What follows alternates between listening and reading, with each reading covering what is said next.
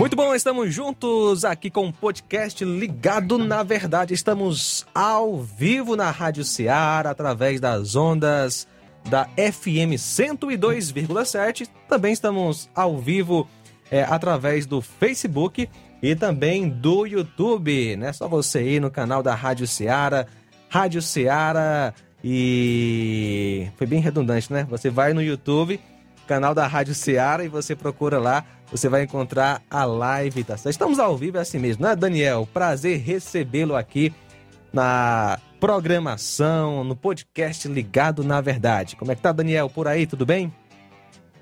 Tudo bem, João Lucas? Bom dia para todo mundo aí está conectado aí, ligado com a gente na Rádio Ceará. É um prazer estar com vocês mais uma vez e obrigado pelo convite. Prazer Vamos todo nós, nosso. né? Prazer todo nosso. E, Daniel, para a gente, é, ou melhor, eu já lhe conheço muito bem, mas muitas pessoas é, talvez não conhecem você ainda. Se apresente, fale onde você está, fale um pouco aí do seu ministério. Então, João Lucas, eu sou casado com Fernanda, minha esposa tem três filhas, né? Júlia, Letícia e Lívia. Ah, uma escadinha lá em casa, né? De mulheres. É, é bem, bem aventurado entre, entre as mulheres, né?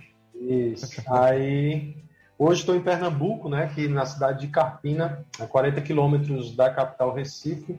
Tenho trabalhado com o Seminário Bíblico do Nordeste, coordenando um curso de formação de conselheiros bíblicos.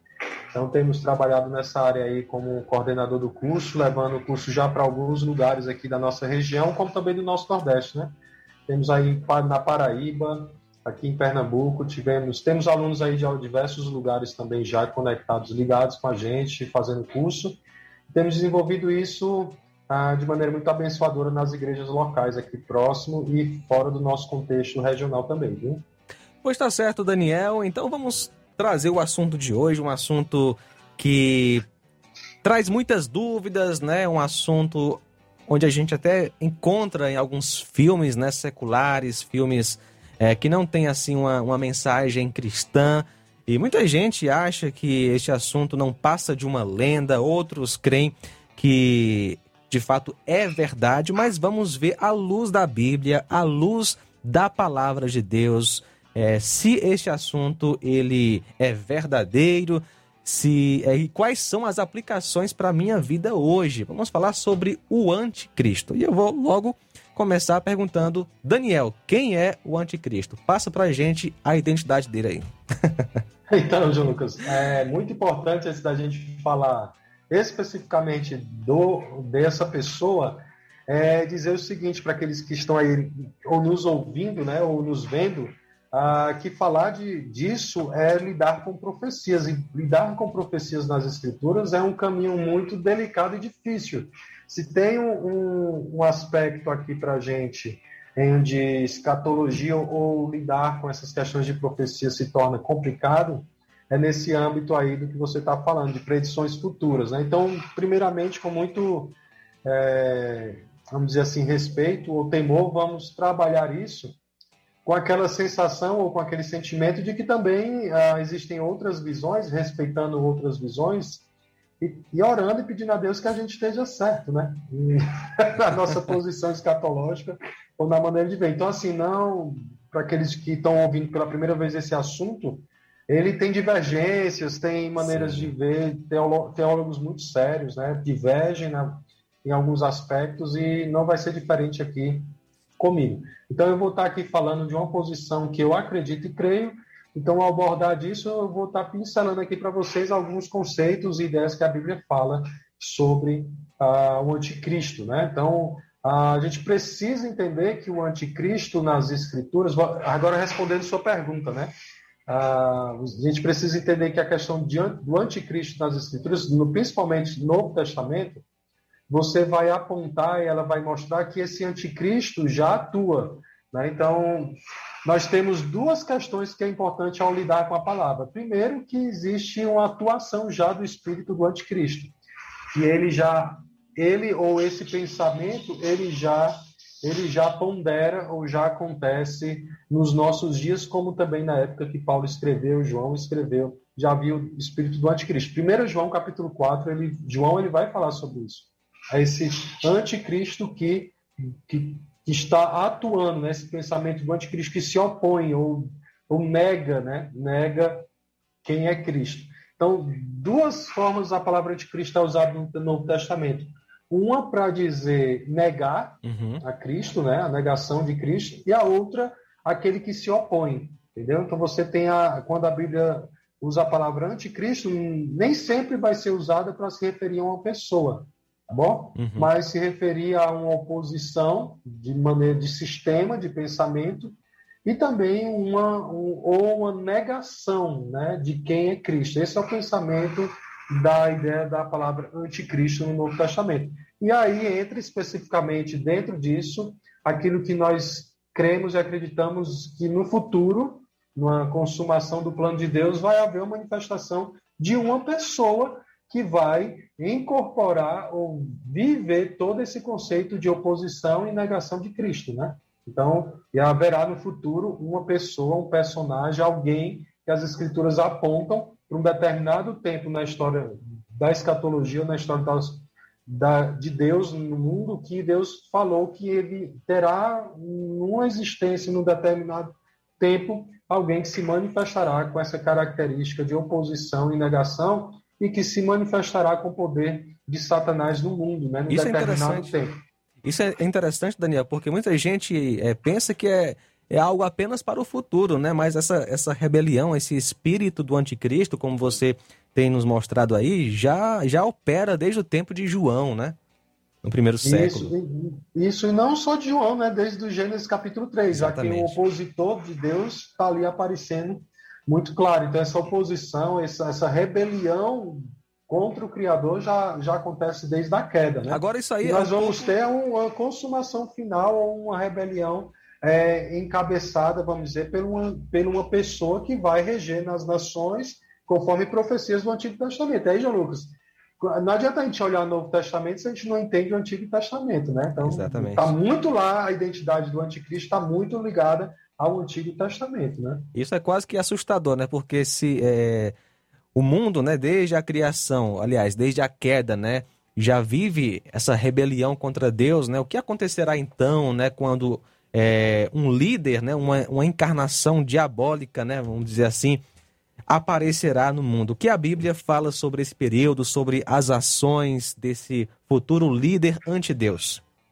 Então, vamos lá. Ele, a Bíblia vai descrever ele de algumas perspectivas. Uma dele, por exemplo, a gente tem que ir para o Antigo Testamento, principalmente. Lá em Daniel, é um dos principais textos que relatam a, o aparecimento desse, desse anticristo, dessa pessoa, né, dessa entidade. Uhum. Por exemplo, Daniel, capítulo 9, versículo 27, eu estou abrindo aqui minha Bíblia aqui para ler.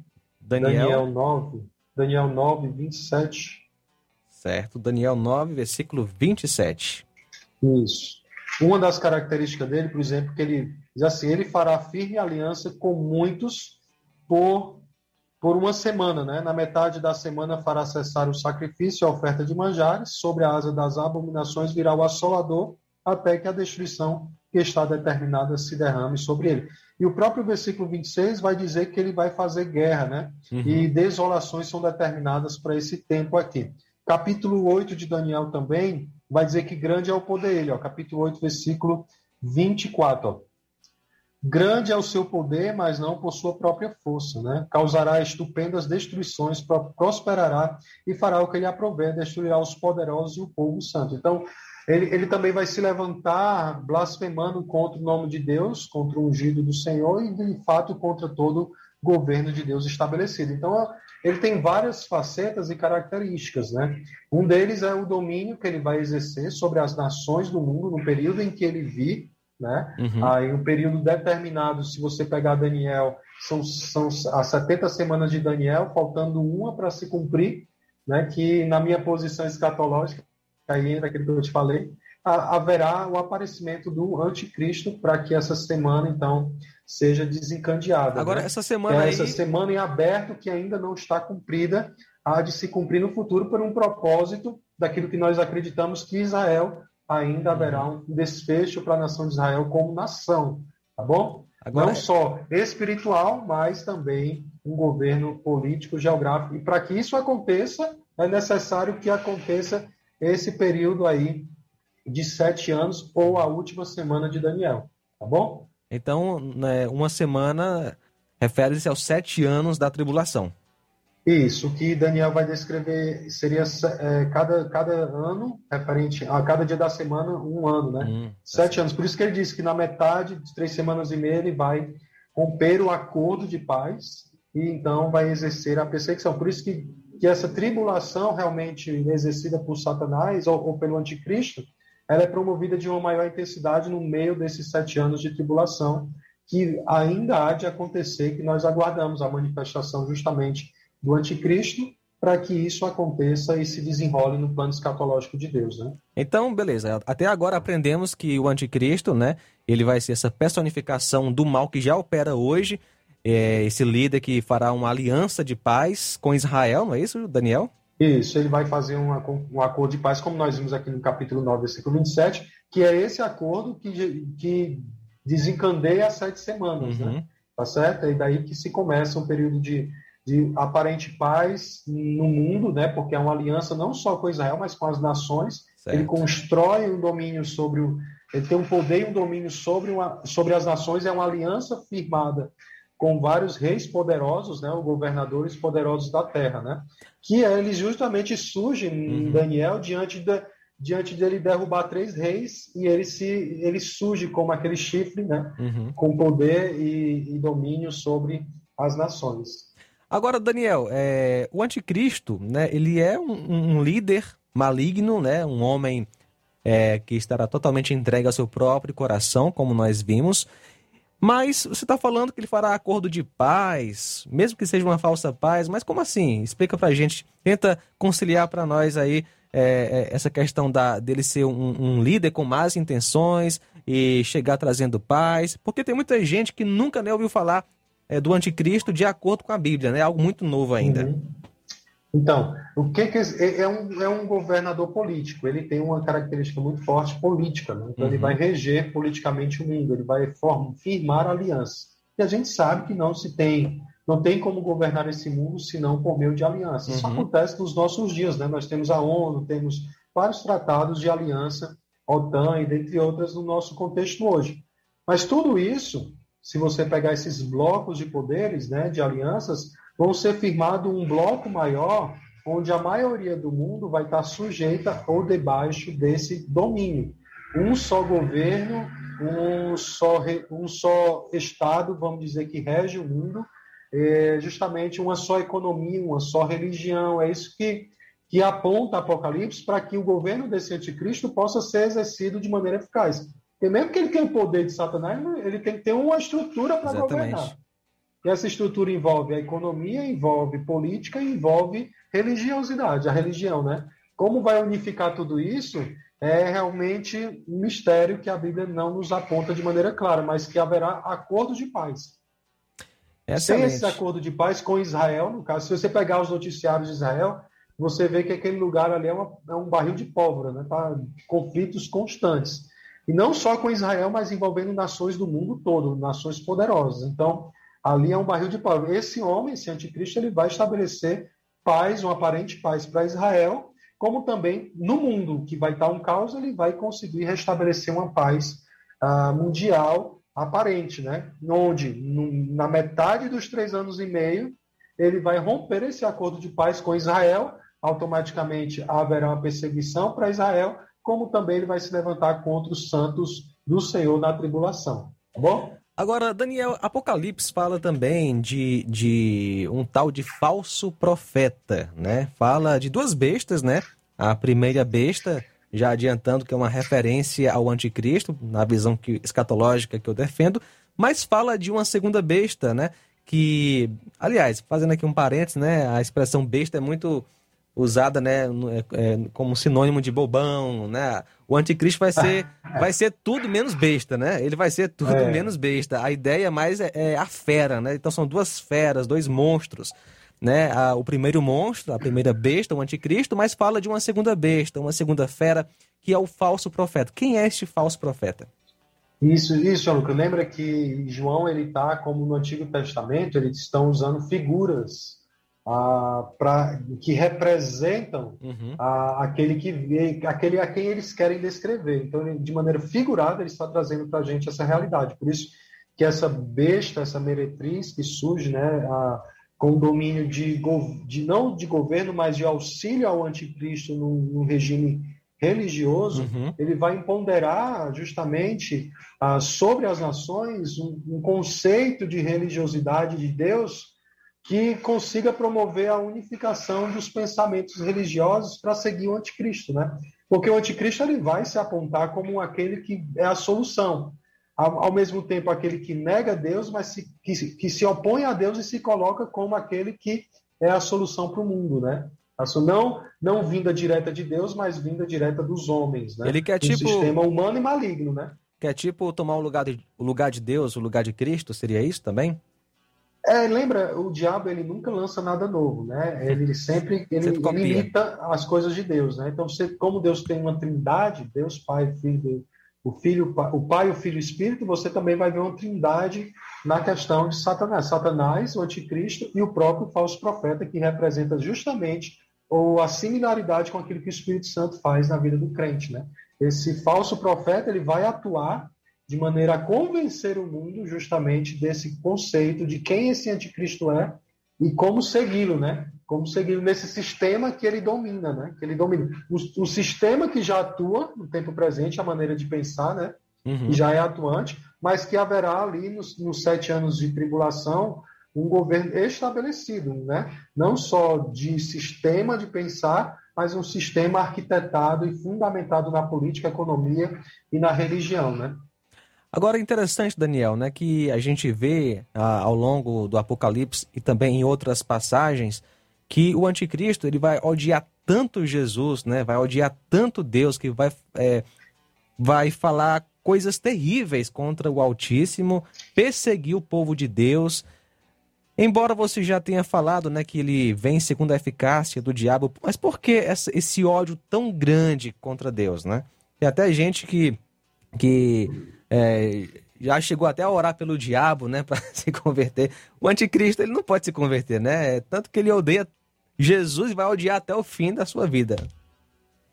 Então, é, é Ezequiel capítulo 28 Isaías capítulo 14 descreve justamente o intento do coração de Satanás, né? Uhum. Ele querer ser como Deus e receber a glória que é dada a Deus para ele.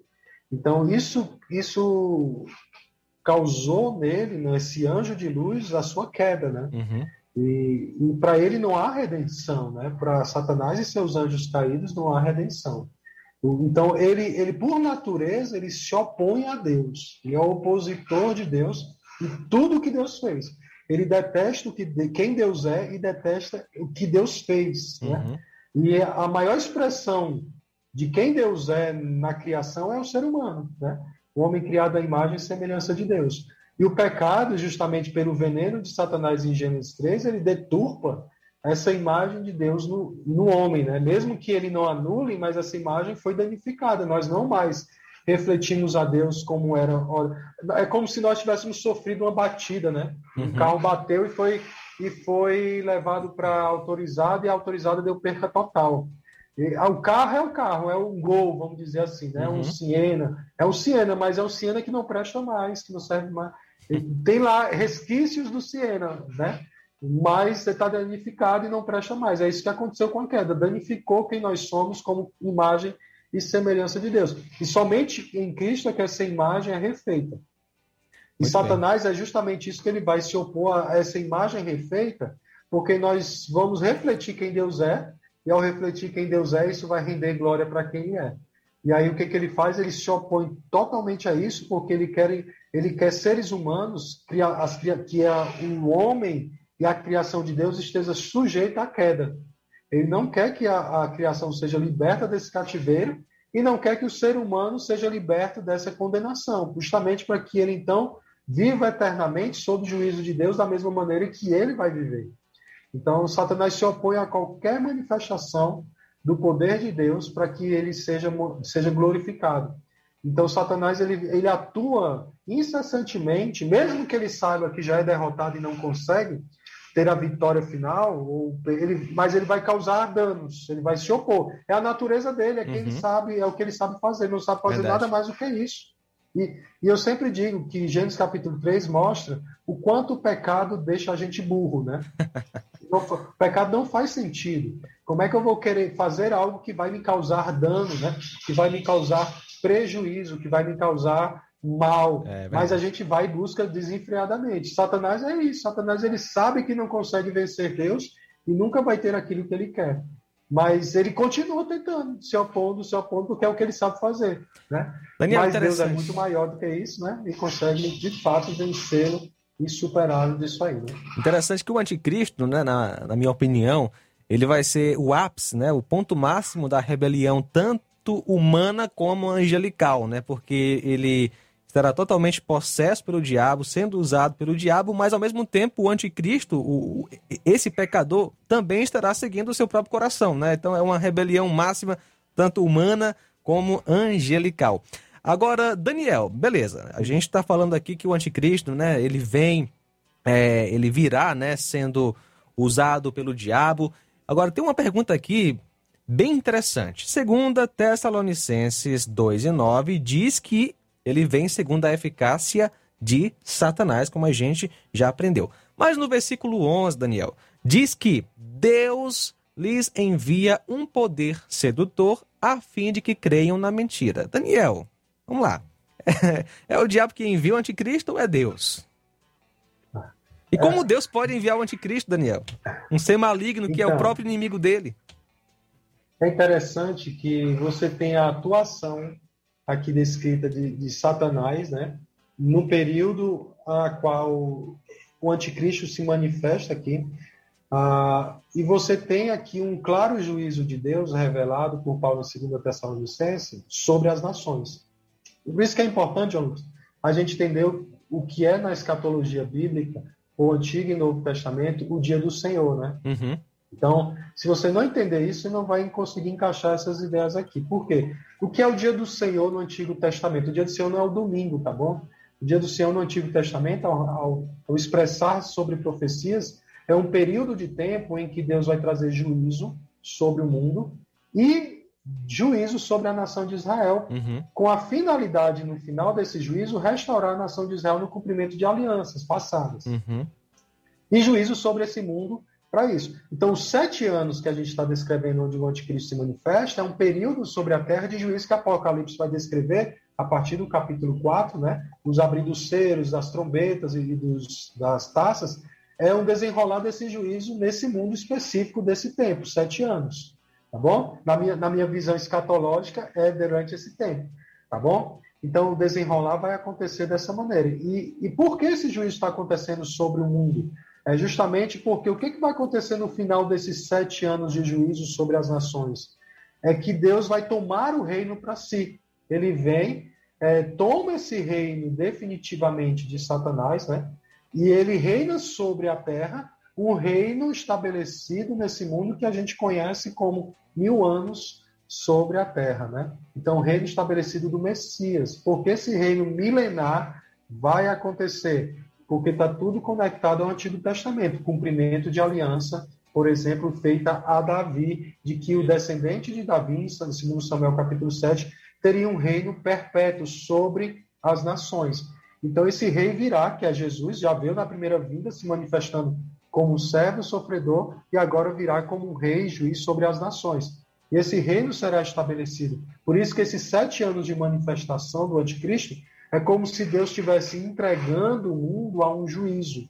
Então, por isso que Tessalonicenses Paulo está dizendo, olha, ele vem na eficácia de Satanás e Deus, é como se Deus liberou a corda geral, uhum. tá certo? Agora, agora o, que de, o que detém né, esse, esse manifestação do iníquo, que Paulo vai falar aqui em 2 Tessalonicenses, o que está detendo ele vai ser retirado, né? E quando isso se retirar, ele vai se manifestar com poder com extremo poder no período determinado para isso.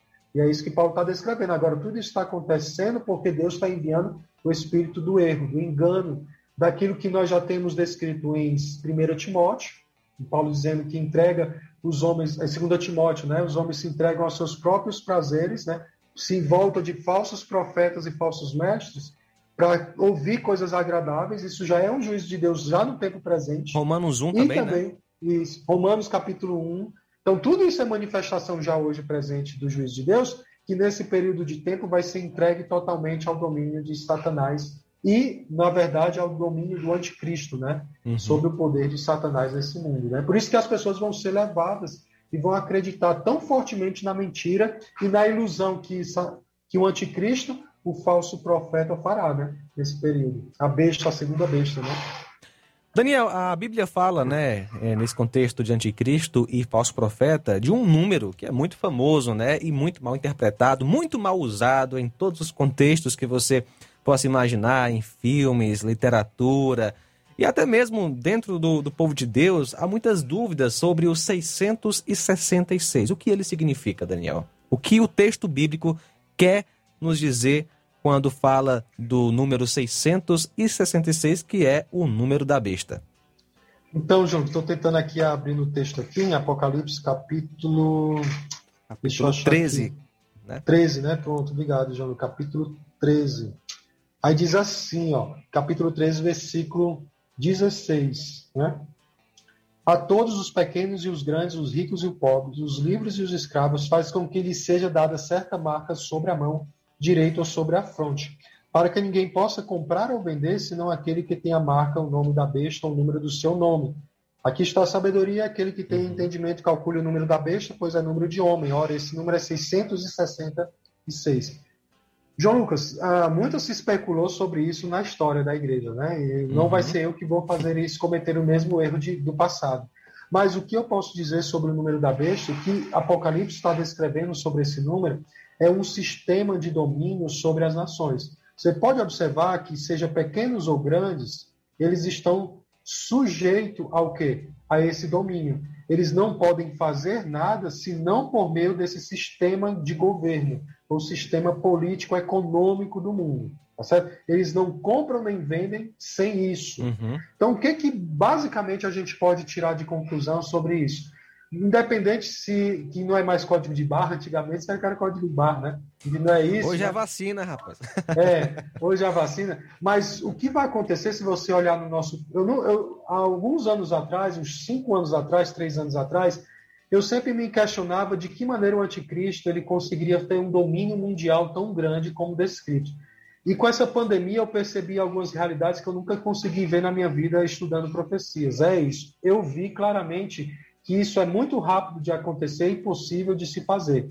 Hoje, se existe uma necessidade ou um discurso imenso em que uma moeda mundial vai vir, isso é inevitável, já é certo. Uhum. Nós não estamos especulando aqui, isso já é certo. Isso vai acontecer se agora, no ano que vem, ou daqui a alguns anos, dois, até 2030, é, isso não tem, isso é inevitável no mundo. Isso já se discute no mundo e já se prepara o mundo para isso, né? uhum. né? Tá bom? Então, uma economia, uma, uma economia mundial que é digital, né? Você não, hoje, hoje a gente vê com a facilidade que hoje você não anda mais com dinheiro. Então, tudo isso é uma preparação para um sistema que virá e conseguirá governar isso. Eu estava vendo uma palestra de economia e o cara estava dizendo da necessidade de uma economia mundial, de uma só moeda. E ele estava falando dos pós e dos contra. E um dos, um dos contra diante dessa uma única moeda mundial é que é necessário um Estado para reger tudo isso. Olha aí. Entendeu? Então, e esse Estado ele consegue ter o controle total da sua vida. Pode impedir de você fazer qualquer compra em qualquer lugar, como qualquer estabelecimento. Isso aí, por exemplo, aí deu exemplo, na pandemia. Se um governador decretar que não pode abrir até 10 horas da noite, ele bloqueia qualquer acesso de venda dele então, isso é facílimo de fazer. Com, dois anos atrás, nós não pensávamos disso. Hoje, nós vemos Exatamente. claramente como isso é totalmente possível e já é real no nosso dia a dia. Isso vai se intensificar em pouco tempo. Né? Estamos né? praticamente ensaiando já para esse tempo, né? Aliás, eu não. Não, né? o mundo está se preparando para isso. Porque não tenho eu... a menor dúvida hoje, né? É, eu creio na volta de Jesus, né? Antes da, da tribulação, mas aí então eu não vou. Eu estou ensaiando, mas eu não vou participar disso. Quem sabe, né? mas se for depois, eu... né? A gente vai passar, passar pela tribulação com Jesus, né? Eu espero que nós estejamos certos, que Jesus pois nos é. leve antes, né? Que é a nossa expectativa e na minha visão escatológica, né? Mas vai que eu estou errado, né? Eu estou errando, olhando as escrituras de maneira errada, e profecia nos dá essa, essa margem de erro, né? Espero que não, espero que nós estejamos certos na definição de que Cristo arrebata a igreja antes da tribulação, mas se isso não acontecer, pelo menos eu posso ler nas Escrituras e saber o caminho que Deus quer, tanto para ser arrebatado antes como posteriormente. Né? Fato é que Deus quer que eu alicerce minha fé e confiança nele e não siga o regimento desse mundo né? Verdade. e tudo mais. Quando esse governo chegar, eu não vou ser pego de surpresa se eu ficar, né? vamos dizer assim, uhum. se a gente for passar por essa tribulação. Então, fique claro, entendido, a olhar as Escrituras. Mas minha esperança é Maranata, que Jesus volte e me leve antes disso. Eu não quero passar por isso, né? Muito bom. É, Daniel, praticamente você já respondeu né, a última pergunta de hoje. O, Zoom está nos dando aqui seis minutos ainda de tempo. Então, é, no máximo três minutos aí para a gente né, terminar com, com folga essa live. Daniel, quais aplicações para a minha vida hoje, né? Hoje, à luz desses ensinos, né? Como aplicar na minha vida é, esses ensinos tão importantes sobre o anticristo, sobre a volta de Jesus, tudo que nós aprendemos hoje? Um é, primeiro, que nós, como crentes, temos segurança. Deus governa e controla. Tá, isso está acontecendo previsto porque Deus é o autor da história. Então, Deus está desenrolando o seu plano maior. Não é o anticristo, não é o governo de Satanás, é o de Deus. E se nós estamos na mão de Deus, estamos seguros. Se você, então, tem Cristo na sua vida, ninguém pode arrebatá-lo da sua mão. Seja sendo na expectativa de sermos arrebatados por Cristo antes uhum. disso, ou vivenciando essa tribulação, Deus me livre disso, né? Mas, independente for, estamos seguros. Jesus disse que eh, nós temos que temer aquele que tem poder de não só tirar a nossa vida, mas lançá-la no inferno. E graças a Deus, a nossa mão, nossa vida está nas mãos daquele que tem ah, o poder de nos dar vida ou morte, é Cristo. Então estamos seguros. Uhum. Aqueles, as pessoas, o, o anticristo pode, nesse mundo que se opõe, mexer com a gente fisicamente, mas não na nossa esperança e na nossa salvação. Estamos seguros em Cristo. Alimente sua fé nisso hoje, tendo convicção disso hoje, porque se o seu coração está firme hoje, Deus proverá também para as situações mais complicadas e difíceis. Né? Então, Amém. volte seu coração para Deus e tema a Ele e viva assim. Segundo, segunda aplicação é: se você não tem Cristo, você está ferrado, porque é o seguinte: enquanto ainda há tempo, se volte para Ele. Né? Busque refúgio nesse bom pastor que dá o aprisco eterno e nos conduz para isso. Fora disso, meu amigo, se você acha difícil esse mundo, imagine esse mundo governado por Satanás e seu anticristo, e pior, uma eternidade de juízo debaixo disso aí, né? Então, ainda é tempo, é tempo de salvação. Mas interessante que esse governo do anticristo, João Lucas, é um governo que vai revelar o coração dos homens, porque Verdade. Deus vai julgar a nação e os homens vão endurecer seus corações para Deus. Que esse não seja o seu caso, se você está me ouvindo, que não é Cristo. Hoje é tempo de salvação, se arrependa e volte para Ele, tá bom? Então, fique seguro, se você é filho de Deus, não tema, o verdadeiro amor lança fora todo medo. Nós podemos vencer e superar nosso medo numa perspectiva de futuro nós temos em Cristo a certeza de estarmos com Ele, e mais do que isso, Deus é autor e consumador da história. É isso que Apocalipse está consolando o coração da igreja perseguida aqui no livro, que João está dando. Da mesma forma, ele quer dar isso para nós da mesma forma. Ousadia, alimentar nossa fé, encorajamento e certeza de quem é o autor da história. Muito bom. Daniel, deixa eu mandar aqui um abraço para Francisco Aureliano, daqui de Nova Russas, acompanhando a nossa live, o Raul Jorge, é, Gregorina Azevedo e o seu xará, Daniel Moraes, da Lagoa do Canto e Poeiras. Daniel, cara, Olha foi, só, um abraço todos aí. Foi muito bom é, tê-lo conosco, né? E amanhã, amanhã na programação da Rádio Ceará, vamos reprisar um podcast do Daniel às 14h20 e 18 horas, como superar a dor de um abuso sexual já foi ao ar, já está no site da Rádio Seara, em várias plataformas de podcasts, mas amanhã na programação às 14h20 e também 18 horas vamos reprisar este podcast. E esta live, obviamente, vai ficar aí é, disponível no YouTube. Vamos colocar também o áudio é, no site da Rádio Seara, também no Spotify, no Deezer. Daniel, brigadão, cara. Que Deus lhe abençoe. Seu galardão está guardado no céu. Olha, espero que esse pouquíssimo tempo falando isso tenha complicado mais a sua vida que está ouvindo e busque mais a falar, porque não se resolve isso em hora Verdade. de live. Tema complexo, né? né? Um assunto desse. E, João Lucas, só queria, e você que está nos ouvindo nessa live, vendo, segue aí, eu tenho uma livraria chamada Livraria Excelência, segue no Instagram, a gente está começando a desenvolver cursos, né? Uhum. Que a livraria está dando em igrejas locais aqui, está ampliando isso para regiões que pelo Zoom hoje você consegue desenvolver o treinamento online, tanto presencial. Nós estamos com um treinamento lá, João Lucas, sobre ensinando na palavra. Quem tiver interesse, entra no Instagram da livraria, uhum. Livraria Excelência, e se você quiser fazer isso à distância, é possível, um preço bem acessível, que a gente está fazendo por R$ reais cada encontro, são quatro encontros com professores muito bem capacitados. E aí você tem como na livraria lá no Instagram entrar em contato com a gente e a gente te mandar mais informações, tá bom? Muito aí, bom. Excelente. Quiser livros também, livros excelentes, indicações na Livraria Excelência também tem. Show de bola. Daniel, obrigadão, cara. Deus abençoe grandemente sua vida, sua família. A gente encerra então a live, encerramos o nosso podcast Ligado na Verdade.